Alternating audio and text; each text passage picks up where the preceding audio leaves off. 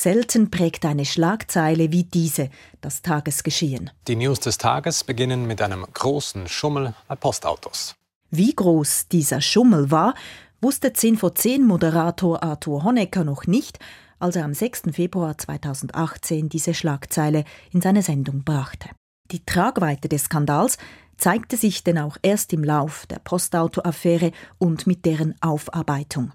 An jenem 6. Februar war aber klar, dass die Postauto AG über Jahre hinweg Gewinne versteckt hatte in ihrer Buchhaltung und auf diese Weise mehr Subventionen erhalten hatte. Die Zahl 78 Millionen Franken stand im Raum, die die Postauto AG dem Bund schulden würde. An jenem Tag war auch klar, dass deswegen die ersten Personen ihren Job verlieren würden. Der Direktor der Postauto AG und der Finanzchef mussten das Unternehmen per sofort verlassen. Außerordentlich gravierend nannte der Direktor des Bundesamts für Verkehr, Peter Füglisthaler, damals den Vorfall im Rahmen einer Medienkonferenz. Es ist wirklich ein schwerwiegender Fall, da hier über Jahre hinweg mit einem doch aufwendigen Schema Gewinne versteckt wurden. Und die damalige Chefin der bundeseigenen Post, Susanne Rohrf, versprach mehrere Maßnahmen. Wir werden sofort natürlich das Geld zurückzahlen. Zweitens werden wir die Verantwortlichkeiten in einer extern geführten Untersuchung anschauen. Und drittens werden wir die ganzen Prozesse, also man sagt dem Compliance, werden wir äh, untersuchen. Susanne Rohrf selbst trat noch nicht zurück. Das tat sie dann ein paar Monate später, kurz bevor der externe Untersuchungsbericht über die Postauto-Affäre veröffentlicht wurde.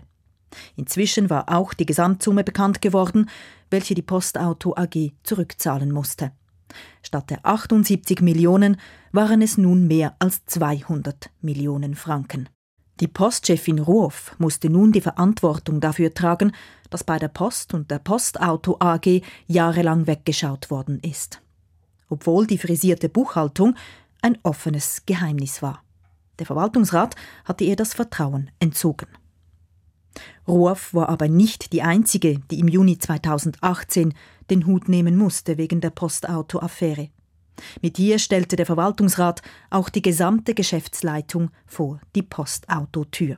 Ein Entscheid, den die zuständige Bundesrätin Doris Leuthard begrüßte. Vor den Medien sagte sie im Juni 2018, Die ganzen Machenschaften sind unentschuldbar, sie schaden Postauto, sie schaden der Post und sie schaden dem Vertrauen in den Service Public generell. Was jedoch ungeklärt blieb, war, weshalb die Zuständigen bei der Postauto AG überhaupt getrickst hatten und ob die frisierte Buchhaltung rechtswidrig war.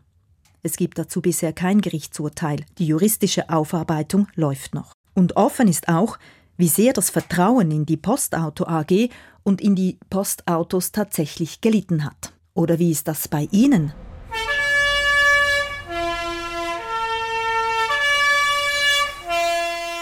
Sind das für Sie vertraute Klänge, die an Bergferien erinnern und an endlose Passstraßen? Oder denken Sie dabei an einen der größten Subventionsskandale des Bundes?